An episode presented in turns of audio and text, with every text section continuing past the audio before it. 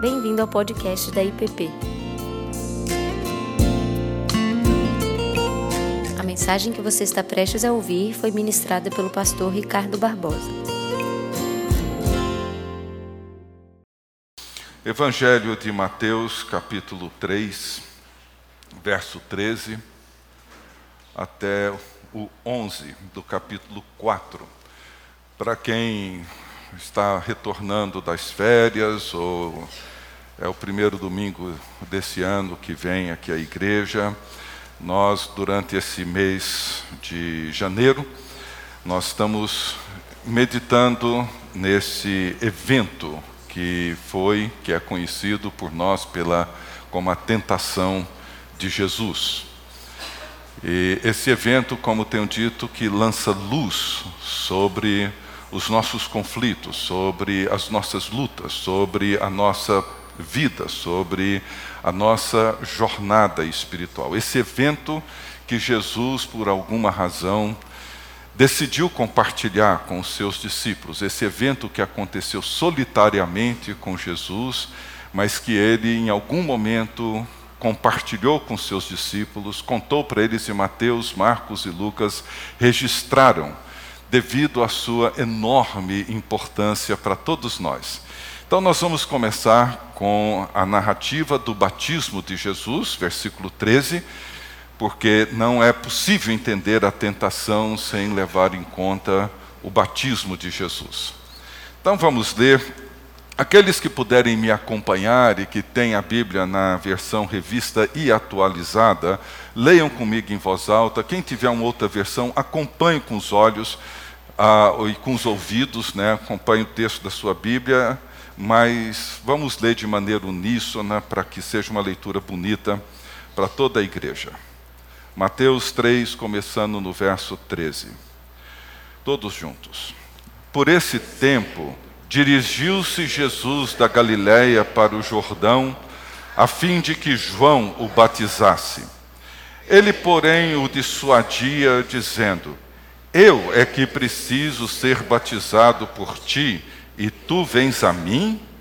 Mas Jesus lhe respondeu: Deixa por enquanto, porque assim nos convém cumprir toda a justiça. Então ele o admitiu. Batizado Jesus, saiu logo da água, e eis que se lhe abriram os céus, e viu o Espírito de Deus descendo como pomba vindo sobre ele. E eis uma voz do céu que dizia: Este é o meu filho amado, em quem me comprazo. A seguir, foi Jesus levado pelo Espírito ao deserto para ser tentado pelo diabo. E depois de jejuar quarenta dias e quarenta noites, teve fome. Então o tentador, aproximando-se, lhe disse: Se és o filho de Deus, manda que estas pedras se transformem em pães. Nisto, porém, respondeu: Está escrito: Não só de pão viverá o homem, mas de toda palavra que procede da boca de Deus. Então o diabo levou a cidade santa, colocou-o sobre o pináculo do templo e lhe disse: Se és filho de Deus, atira-te abaixo, porque está escrito: Aos seus anjos ordenará a teu respeito que te guardem, e eles te susterão nas suas mãos para não tropeçares em alguma pedra. Respondeu-lhe Jesus: Também está escrito: não tentarás o Senhor teu Deus. Levou-o ainda o diabo a um monte muito alto, mostrou-lhe todos os reinos do mundo e a glória deles, e lhe disse: Tudo isso te darei, se prostrado me adorares.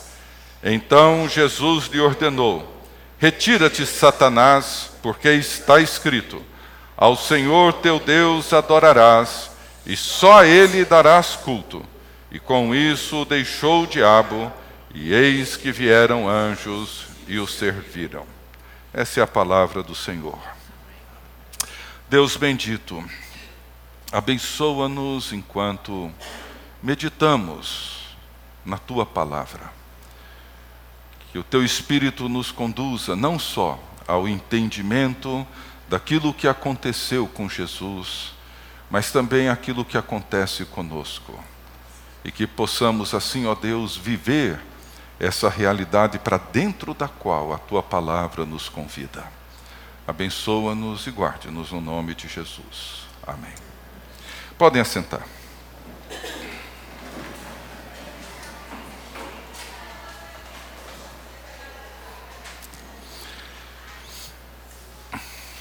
Depois do batismo, onde Jesus ouve essa voz do céu dizendo: Esse é o meu filho amado, em quem eu tenho todo o meu prazer. Jesus então é levado pelo Espírito ao deserto para ali então ser tentado pelo diabo. Nós, na introdução, falamos um pouco sobre essa relação do Espírito nos conduzir para esse lugar onde somos então tentados pelo inimigo. O deserto é esse lugar onde não existe nada, onde tudo que temos diante de nós é a nossa solidão e Deus. E no domingo passado, olhando para a primeira tentação, nós vemos que o inimigo entra e testa Jesus, ele prova Jesus na sua identidade, naquilo que é fundamental, essencial. Aquilo que aconteceu no Jordão, quando Jesus ali ouve essa voz do céu dizendo: Esse é o meu filho amado, em quem eu tenho todo o meu prazer. Jesus então é levado para o deserto e o inimigo entra em cena e diz: Se você é o filho, transforme então essas pedras em pães. Mostra quem você é. Dê um sinal de quem você é. Afinal de contas, o texto é claro dizendo que Jesus, depois de 40 dias de jejum, ele teve fome embora sendo Deus, embora sendo o Filho eterno de Deus, embora sendo o Filho eternamente amado pelo Pai, Jesus é também homem. E ele teve fome. É importante esse registro dos evangelistas destacando uma necessidade real na vida de Jesus. Como que Jesus vai afirmar a sua identidade num lugar onde não há nenhum sinal visível, nenhum sinal externo para ele poder afirmar quem ele é? E o que nós vemos é que Jesus segue durante todo o seu ministério com essa segurança e essa certeza de que a sua identidade repousa no Jordão e não no deserto. No deserto ela é afirmada, mas ela é declarada no Jordão. E ela é declarada por uma voz que vem de fora dele. É uma identidade que lhe é dada, não é conquistada. Ele é o Filho eternamente amado pelo Pai, em quem o Pai tem todo o seu prazer. Essa identidade é reafirmada depois na transfiguração, quando ele ouve novamente essa voz do céu dizendo: Esse é o meu Filho amado, a ele ouvi. E a resposta de Jesus a essa tentação, como ela é chamada, e que vale a pena levantar essa questão, como levantamos na semana passada, que mal há, que pecado poderia haver em transformar pedras em pães ou em se alimentar, uma vez que ele encontrava-se com fome. Então, nós vemos que o problema não está necessariamente em ter fome, muito menos em se alimentar. Jesus, depois, obviamente, ele se alimentou. Portanto, o que temos aqui não é um evento moral, um evento necessariamente ético. O que nós temos aqui é algo que vai muito além. E Jesus permanece fiel à sua identidade. Vimos também que toda a tentação, toda a prova, todo o teste é a mesma palavra ela sempre levanta suspeita sobre o caráter divino. É mais do que o que nós enfrentamos. Ela sempre provoca perguntas do tipo: Deus é realmente confiável? Podemos confiar nele de verdade? Podemos confiar nele no deserto? Podemos confiar nele quando não há nada em volta, não há nenhum sinal de comida. E estando desesperadamente famintos, podemos ainda assim confiar nele. Estamos seguros de que ele é de fato fiel a nós, fiel a si mesmo e a resposta de Jesus na primeira tentação foi dizer que não só de pão. Jesus toma essa expressão de Deuteronômio 8, quando o povo atravessa o deserto, teve fome, e Deus mostra que todos aqueles 40 anos que eles peregrinaram no deserto foi para testá-los, prová-los, revelar aquilo que havia no coração deles, se eles iriam guardar ou não, ou não os mandamentos de Deus. E Deus permitiu que eles tivessem fome, Deus os testou e Deus os provou para ensinar a eles uma lição básica: a vida não é apenas pão. E essa é uma luz que esse evento traz sobre a nossa vida, porque grande parte da nossa energia, do nosso tempo, nós gastamos para isso, para prover os meios da nossa sobrevivência. E Jesus, no Sermão do Monte, ele levanta essa questão e diz: Por que andais ansiosos quanto ao que haveis de comer, beber ou vestir? Não é a vida mais do que o pão? A vida é muito mais do que aquilo que nós presumimos. E a grande revelação que Jesus veio trazer foi mostrar que nós somos sustentados, o que dá sentido à nossa existência, o que dá significado à nossa vida, não é a garantia de termos o nosso salário no final do mês e poder adquirir aquilo que nós necessitamos, embora o pão, as vestes, todas essas coisas sejam absolutamente necessárias não há nada de errado nisso, como não, não havia nada de errado em Jesus ter fome e comer pão. Mas o que Jesus queria nos mostrar é que a vida é mais, é muito mais. E em parábolas e outros momentos na vida de Jesus, ele procurou deixar isso muito claro. Ou seja, nós vivemos e precisamos aprender a viver a partir da palavra que procede da boca de Deus. Essa é a palavra criadora e recriadora.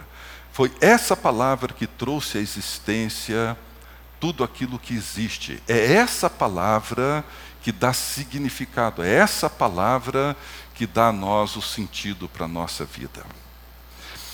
E nós vamos entrar agora então na segunda tentação, e diz que o diabo levou a cidade santa, colocou-o sobre o pináculo do templo e lhe disse: Se és filho de Deus, atira-te abaixo, porque está escrito: Aos seus anjos ordenará a teu respeito que te guardem, e eles te susterão nas suas mãos para não tropeçares em alguma pedra.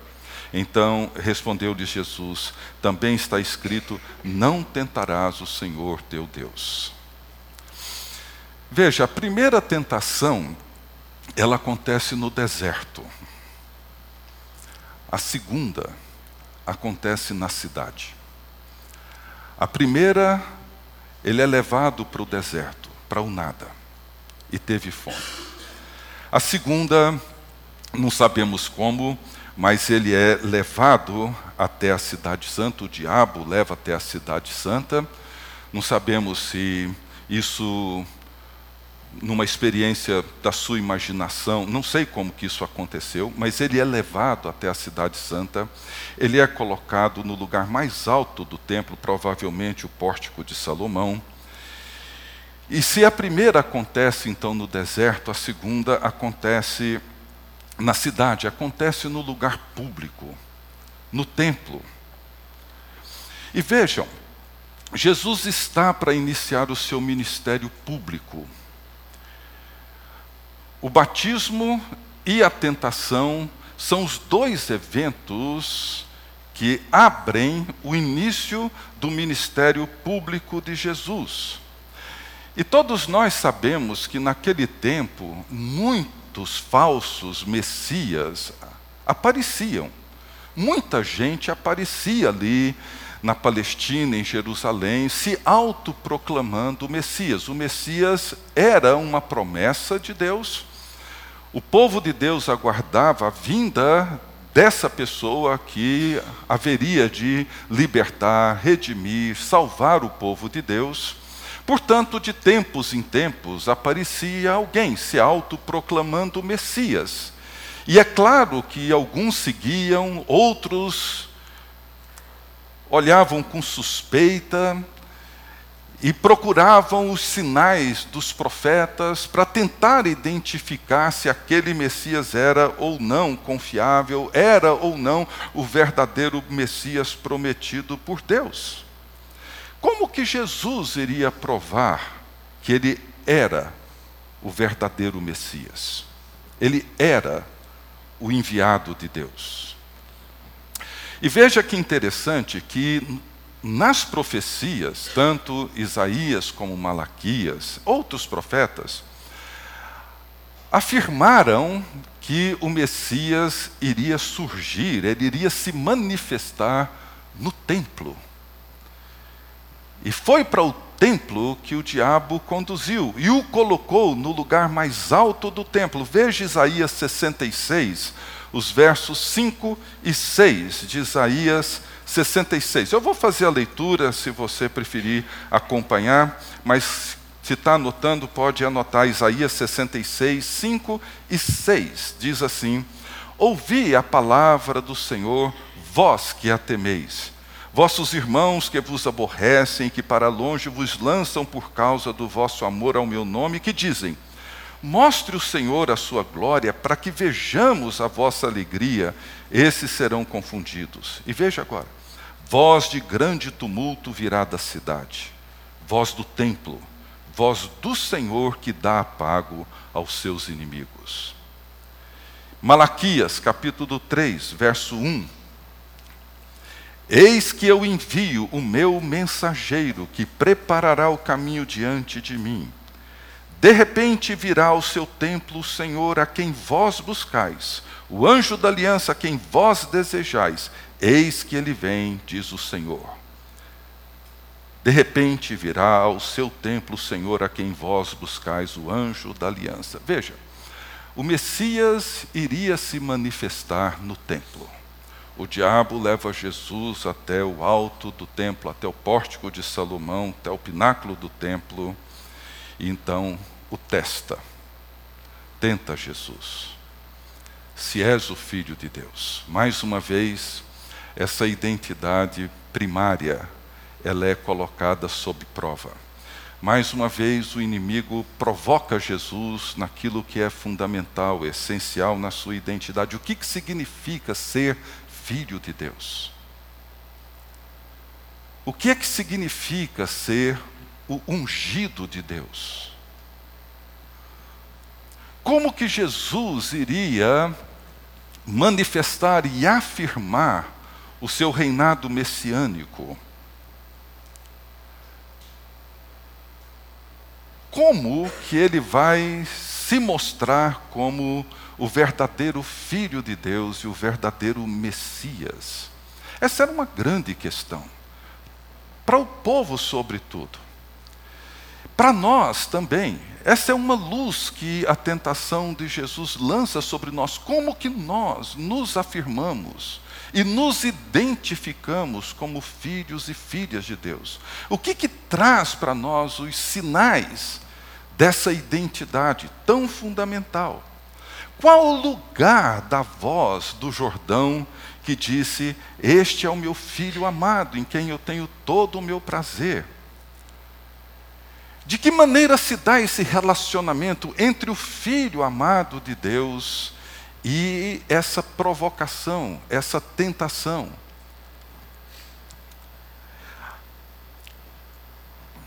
Na primeira tentação, Jesus resiste, afirmando que ele vive da palavra de Deus.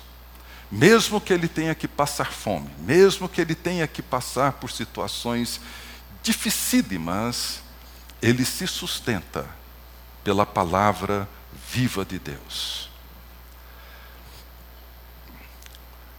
E os judeus, eles buscavam sinais, eles precisavam de evidências concretas que validassem a identidade do Messias, a sua unção divina, a sua natureza real, o seu poder. E muitas vezes nós buscamos algum tipo de sinal, algum tipo de evidência, para mostrar para nós mesmos e às vezes para os outros que a nossa fé é uma fé real num Deus vivo e num Deus poderoso. E muitas vezes as coisas não acontecem do jeito que nós esperamos. E o que nós vemos é que o relacionamento pessoal do filho com o pai, do pai com o filho, é essencial em todo esse processo. É como se o inimigo chegasse agora para Jesus e dissesse assim: esqueça o pão. Eu vou te colocar aqui no alto do templo, no pináculo do templo, e já que você vive pela palavra de Deus, e já que você se alimenta da palavra de Deus, já que você afirmou que não é só de pão que vive o homem, mas de toda palavra que procede da boca de Deus, é assim que o homem deve viver, então tudo bem. Eu te coloco aqui no pináculo do templo, e a palavra de Deus diz assim: aos seus anjos ordenará a teu respeito que te guardem, e eles te susterão nas suas mãos para não tropeçares em alguma pedra. Está na Bíblia, isso está nas Escrituras, isso é palavra de Deus. E agora? Ele extrai essa expressão de Salmo 91, um salmo muito conhecido de todos nós, um salmo muito popular. Quem quiser ler comigo, acompanhar, Salmo 91, os versos 1 a 14, é um texto muito interessante que diz assim: Aquele que habita no esconderijo do Altíssimo e descansa à sombra do Onipotente, diz o Senhor, meu refúgio e meu baluarte, Deus meu em quem confio. Pois ele te livrará do laço do passarinheiro e da peste perniciosa. Cobrir-te-á com as suas penas e sob suas asas estarás seguro. A sua verdade é pavês e escudo. Não te assustarás do terror noturno, nem da seta que voa de dia, nem da peste que se propaga nas trevas, nem da mortandade que assola ao meio-dia. Caiam mil ao teu lado, dez mil à tua direita, tu não serás atingido. Somente com os teus olhos contemplarás e verás o castigo dos ímpios, pois disseste: O Senhor é meu refúgio, fizeste do Altíssimo a tua morada. Nenhum mal te sucederá, praga nenhuma chegará à tua tenda, porque aos seus anjos dará ordens a teu respeito para que te guardem todos os teus caminhos. Eles te susterão nas suas mãos para não tropeçares em alguma pedra. Foi o texto que o diabo usou. Pisarás o leão e a áspide, calcarás aos pés o leãozinho e a serpente. Porque a mim se apegou com amor, eu o livrarei, poloei a salvo, porque conhece o meu nome. Veja, o Salmo 91, como eu disse, é um salmo muito querido, muito popular. Em muitas casas você vai ver um porta-bíblias na sala com o Salmo 91 aberto, para ver se garante algum tipo de segurança dentro de casa etc.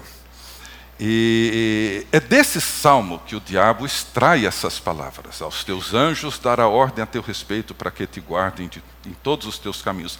Eles te sustentarão nas suas mãos para não tropeçares em alguma pedra. Está lá, está no Salmo 91.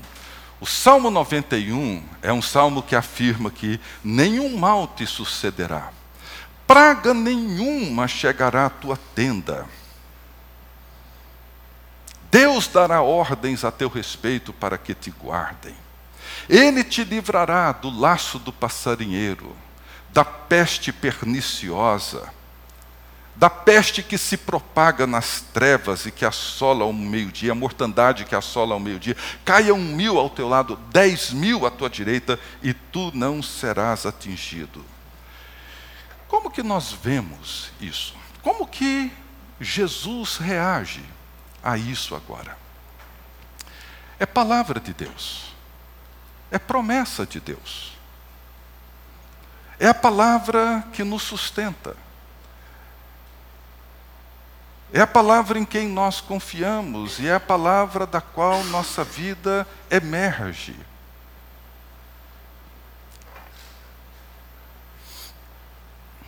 Como que nós lidamos com essas promessas de Deus?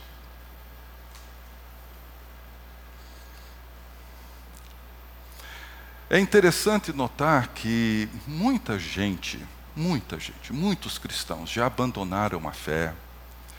Muitos vivem uma fé cínica porque sofrem com certas desilusões em relação a essas promessas de Deus. Esperam que Deus cumpre aquilo que ele prometeu fazer, que está nas Escrituras, e as coisas não acontecem assim.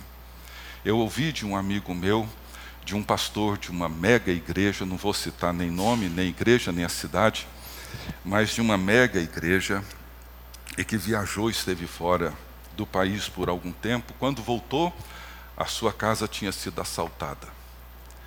E ele reuniu toda a igreja, todo o grupo, um mundo de gente, e ali publicamente ele demitiu os anjos que protegiam a sua casa por ineficiência. Né? E foi o primeiro desemprego no céu que aconteceu. Mas demitiu todo mundo e contratou novos anjos mais eficientes para proteger sua casa. Porque nós não sabemos lidar com essas desilusões, nós não sabemos lidar com essas decepções que muitas vezes enfrentamos em relação à palavra de Deus. E o que o diabo disse para Jesus é verdade, ou seja, está escrito. Lança-te daí abaixo, e Deus vai dar ordem aos seus anjos, e eles vão te sustentar, eles vão te proteger. Mal nenhum te sucederá. E todo mundo vai saber que você é o Messias, que você é o filho de Deus prometido, você é o rei que estão aguardando. Não vai existir nenhuma evidência maior do seu poder messiânico do que uma manifestação dessa natureza. Mas vamos olhar a resposta de Jesus para poder entender como que essa tentação lança luz sobre a nossa vida.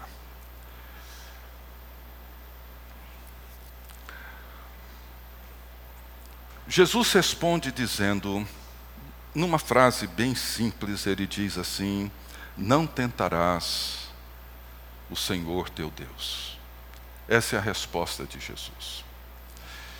E ela lança luz sobre a maneira como nós muitas vezes somos tentados a olhar, a analisar a palavra de Deus, porque nós precisamos entender que Deus,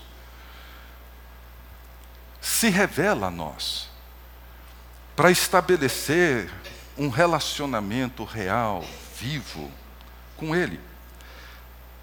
A palavra de Deus nos foi dada para revelar a Deus e revelar a sua fidelidade, revelar a sua natureza para nós. E nós precisamos entender em que sentido Deus é fiel. Em que sentido Deus é o nosso Pai eterno e o Pai que nos ama. Nós precisamos entender que Deus, o Deus revelado nas Escrituras, não é um servo das nossas necessidades que o pressionam, das nossas carências que o provocam. Deus é fiel aos seus propósitos, Deus é fiel àquilo que Ele está realizando e vai realizar e vai concluir aquilo que Ele está fazendo. Ou seja, a conversão é a transformação da necessidade de resolvermos os nossos problemas para uma fé centrada na obediência e na fidelidade a Deus, no qual o relacionamento com Deus se transforma no nosso alimento que sustenta a nossa vida em toda e qualquer circunstância. Da mesma forma como na primeira tentação o problema não era pão, o pão é necessário e Jesus tinha fome. Na segunda, o problema não é Jesus pular do alto do templo e ser amparado pelos anjos, ou não. Esse não é o problema. E mais uma vez, Jesus busca na história do Velho Testamento, na história do povo de Deus, essa resposta para dizer ao diabo: Não tentarás o Senhor, o teu Deus. Deuteronômio capítulo 6, começando no verso 13 até o 19, ele diz assim: O Senhor teu Deus temerás, a ele servirás, Deuteronômio 6,13. A ele servirás e pelo seu nome jurarás.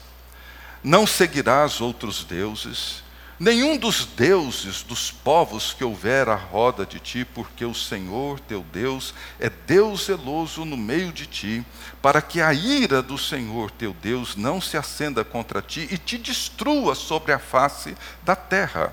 Veja agora: não tentarás o Senhor teu Deus, como tentaste em Massá Diligentemente guardarás os mandamentos do Senhor teu Deus, e os seus testemunhos, e os seus estatutos que te ordenou. Farás o que é reto e bom aos olhos do Senhor, para que bem te suceda e entres e possuas a boa terra, a qual o Senhor, sob juramento, prometeu dar a teus pais, lançando todos os teus inimigos de diante de ti, como o Senhor tem dito.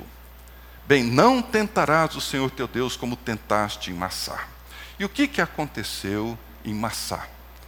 O que, que aconteceu em Massá e Meribá?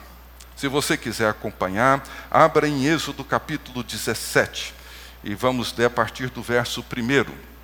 Êxodo 17 diz assim: Tendo partido toda a congregação dos filhos de Israel do deserto de Sim, fazendo suas paradas segundo o mandamento do Senhor, acamparam-se em Refidim. E não havia ali água para o povo beber. Contendeu, pois, o povo com Moisés e disse: Dá-nos água para beber. Respondeu-lhes Moisés: Por que contendeis comigo? Por que tentais ao Senhor?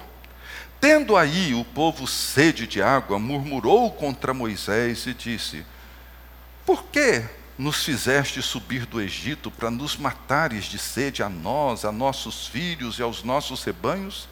Então clamou Moisés ao Senhor: Que farei este povo? Só lhe resta apedrejar-me. Respondeu o Senhor a Moisés: Passa adiante do povo, toma contigo alguns dos anciãos de Israel, leva contigo em mão o bordão com que feriste o rio e vai. E eis que estarei ali diante de ti sobre a rocha em Horebe ferirás a rocha, e dela sairá água, e o povo beberá. Moisés assim o fez na presença dos anciãos de Israel. E chamou o nome daquele lugar Massá e Meribá, por causa da contenda dos filhos de Israel, porque tentaram ao Senhor, dizendo: Está o Senhor no meio de nós ou não? Vocês estão percebendo a sutileza, de como que o inimigo atua. Não é o pão. Não é o Salmo 91 que faz essas afirmações impressionantes e verdadeiras. Não. O que está em jogo é algo que diz muito mais respeito a nós e ao nosso relacionamento com Deus do que qualquer outra coisa. O povo estava ali em Massá e Meribá, e Deus havia prometido conduzir esse povo até a terra prometida. E isso estava sendo feito e foi feito. Mas o povo se desespera, porque naquele momento havia uma falta de água. Pressionam Moisés, ameaçam Moisés. E Deus então fala para Moisés pegar a vara, a mesma vara que Moisés feriu o rio, ir até Horebe, ferir a rocha, e ali saiu água e o povo bebeu. Mas aquele povo começou a questionar: Deus está aqui entre nós ou não? Deus nos guarda ou não? Ele vai cumprir aquilo que ele prometeu ou não. Então veja, a resposta de Jesus não foi questionar o Salmo 91. Não foi fazer uma exegese dizendo, olha, diabo, no hebraico, aquilo dali não é bem isso que você está dizendo. Não, não é essa a preocupação de Jesus. Jesus simplesmente disse: não tentarás. Essa resposta de Jesus nos ajuda a entender o Getsemane. O destino de Jesus era a cruz. A oração do Getsemane, quando Jesus diz, se possível, afasta de mim esse cálice, contudo não faço o que eu quero, e sim o que tu queres. Ou seja, Jesus só poderia aceitar o cálice amargo do seu sofrimento se a sua confiança na fidelidade de Deus fosse uma confiança real.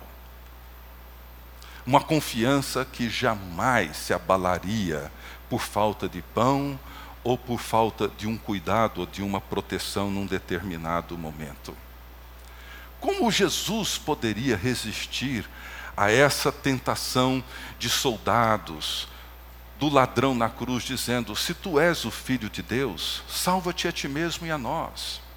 Desce daí prova quem você é. Afinal de contas, você é o filho de Deus e está morrendo de uma forma tão vexatória, tão vergonhosa, tão humilhante como essa. Salva-te a ti mesmo. Jesus só pôde suportar o sofrimento da cruz, só pôde suportar a humilhação do seu sofrimento, porque ele ouviu uma voz do céu dizendo: Esse é o meu filho, e essa é a identidade fundamental. E mais, Jesus não precisava provar que Deus é fiel, nem para si, nem para ninguém. Veja, é esse o cenário que essa tentação lança luz sobre a nossa experiência cristã. As promessas bíblicas, elas são reais, elas são verdadeiras. Mas elas não estão ali nas Escrituras para você e eu colocarmos Deus à prova, para testarmos a fidelidade dele.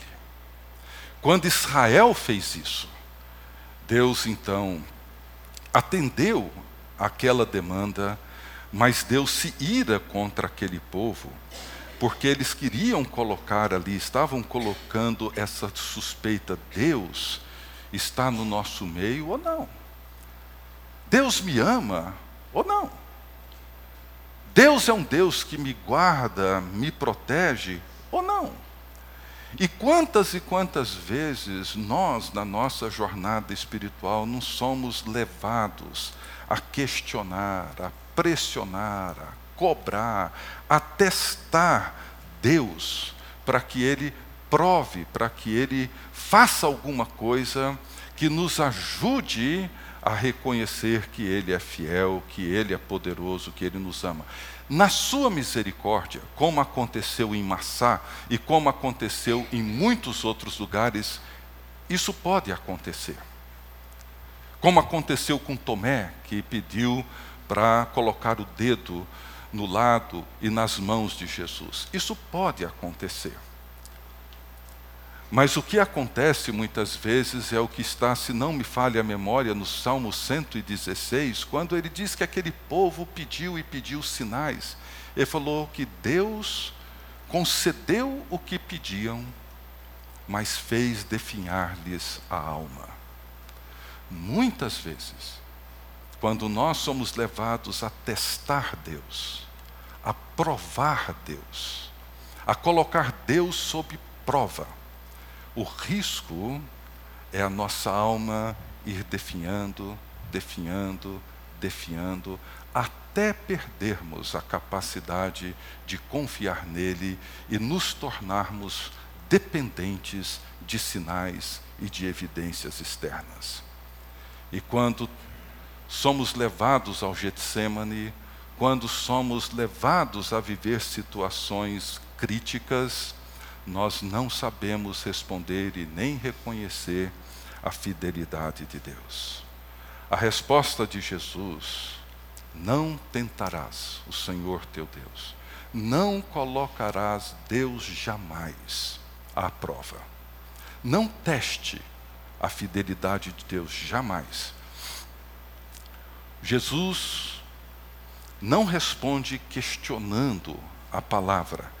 Ele quer deixar claro para o diabo e para quem mais quiser ouvir que a fidelidade de Deus não está em jogo. A fidelidade de Deus não está sendo questionada. Isso era um fato, isso era uma verdade que Jesus precisava afirmar e sustentar, porque todo o seu ministério e a nossa salvação dependiam dessa certeza. Então veja, no Evangelho de Marcos, nós vemos que essa promessa do Salmo 21, ela estava sendo cumprida desde o início. Na narrativa de Marcos da tentação de Jesus, no capítulo 1, verso 13, ele diz assim: Onde permaneceu 40 dias, sendo tentado por Satanás, estava com as feras, mas os anjos o serviam. Veja que coisa linda que Marcos mostra. Os anjos estavam lá. Os anjos estavam servindo. Continuam. Deus continua sustentando e guardando a minha vida e a sua vida.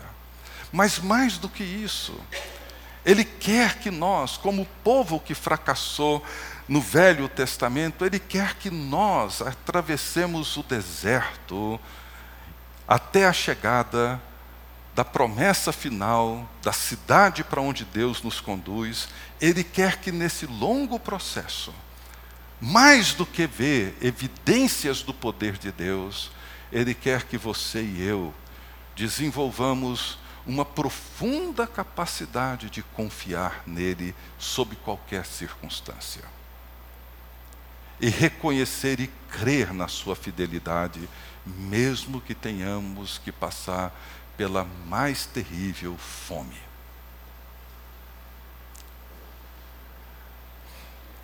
É assim que nós entendemos o ministério de Jesus. É por isso que nós precisamos conhecer as Escrituras.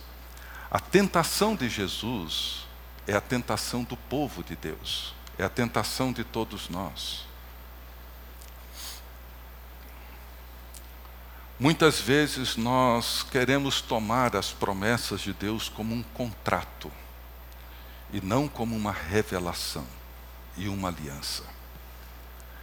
Ou seja, nunca tome as promessas de Deus como um mecanismo de provar a fidelidade dele. Nunca faça isso. Nós precisamos, antes de tudo, é ouvir uma voz do céu que diz: Esse é o meu filho, essa é a minha filha, que eu amo e em quem eu tenho um grande prazer. E você responde para Deus e diz: Senhor, isso basta, isso basta. Crendo nisso e vivendo por isso, eu tomo o cálice amargo, eu faço o que for preciso das tuas mãos eu recebo o que for preciso, mesmo que seja o cálice terrivelmente amargo, eu bebo, se vier das tuas mãos, eu bebo, porque eu sei que eu sou teu filho e tua filha a quem o Senhor ama. Deus está nos treinando a obediência e não a aprender a usá-lo. Ele está nos formando para sermos pessoas fiéis a Ele e que reconhecem a sua fidelidade, e não como cristãos cínicos, que suspeitam da sua bondade e da sua fidelidade. É assim que Deus está nos formando. Isso significa aliança. Eu serei o seu Deus, e vocês serão meu povo.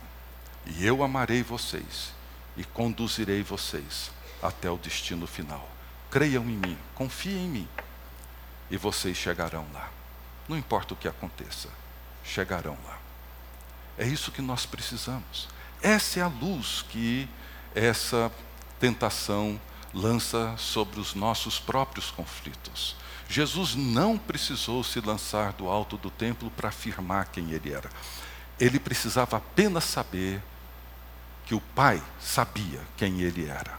O resto, Deus iria resolver ao longo da sua vida. Ele precisava apenas ser fiel até o fim. Jesus nunca precisou fazer uma cura para provar quem ele era. Nunca precisou realizar um milagre para dizer quem ele era. Ele sabia quem ele era em virtude de uma voz que ele ouviu no Jordão, essa voz do batismo. É essa a palavra que nos sustenta. Não tente o Senhor teu Deus. Não coloque Deus à prova. Quando a Bíblia diz: provai e vede que o Senhor é bom, não é provar no sentido de colocá-lo à prova, mas é saboreá-lo. Prove, saboreie, experimente, sinta o sabor da bondade dele, para você saber que ele é bom. Entre no mundo que Ele te convida e você vai saber que Ele é bom. Não é teste o Senhor, coloque-o à prova para você saber. Não, Ele é bom. Prove, experimente. Entre no mundo que Ele reina e você vai saber que Ele é bom. Ele é muito bom. Ele é muito amoroso. Ele cuida de mim e de você, do mesmo jeito que Ele cuidou do seu Filho eterno e eternamente amado.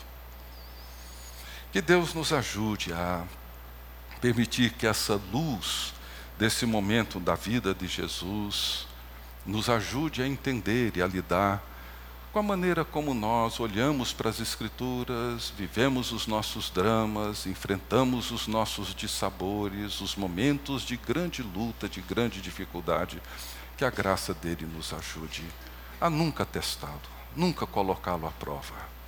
Ele é e sempre será um Deus fiel. Creia nisso, aprenda a crer nisso. Tá bom? Podemos orar?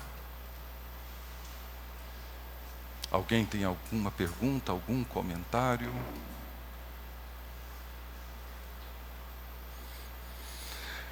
Pai querido, nós te agradecemos porque, como o povo do passado, muitas vezes, em meio ao desespero, à agonia, talvez diante de um diagnóstico aterrador, preocupante, difícil, diante da enfermidade de uma pessoa querida, diante de portas que permanecem fechadas, diante de lutas terríveis que enfrentamos, no meio do desespero de uma dor. Muitas vezes somos levados, como teu povo no passado, a te testar, a te provocar, a te provar, a exigir. E sabemos, ó Deus, que o Senhor, com Sua grande e infinita misericórdia, muitas vezes nos olha assim, percebe a nossa debilidade, percebe a nossa fragilidade, muitas vezes a nossa infantilidade espiritual e nos concede, ó Deus, sinais para nos ajudarem a confiar mais em Ti, mais muitas vezes, ó Deus, nos tornamos tão dependentes desses sinais que já não aprendemos mais a confiar e apenas a exigir que as coisas sejam dessa ou daquela forma. E assim te pedimos perdão, ó Deus. Queremos aprender a reconhecer e crer de coração que o Senhor é bom, eternamente bom, eternamente bom. O Senhor é fiel em todos os teus propósitos, em todos os teus caminhos. O Senhor cumpre e cumprirá todas as tuas promessas e nos conduzirá ao teu reino de justiça e de paz. Mas queremos, ó Deus, aprender a confiar em Ti para que diante das lutas da vida, diante das humilhações, diante das perguntas provocativas, diante dos medos, diante da dor, possamos, ó Deus, confiar em Ti, para que no deserto, nos períodos de profunda aridez, quando olhamos à volta e não encontramos nada nem ninguém, possamos ainda ali confiar em Ti. Que o Senhor nos ajude, ó Deus, e nos abençoe. É o que nós te pedimos, orando, como o Senhor nos ensinou a orar, dizendo: Pai nosso que estás nos céus, santificado seja o teu nome. Venha o teu reino e seja feita a tua vontade, assim na terra como nos céus. Pão nosso de cada dia nos dá hoje. Perdoa as nossas dívidas, assim como nós perdoamos aos nossos devedores. E não nos deixes cair em tentação, mas livra-nos do mal pois teu é o reino, o poder e a glória para sempre. Amém.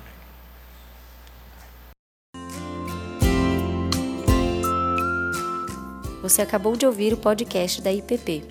Para saber mais, acesse nossa página em www.ippdf.com.br.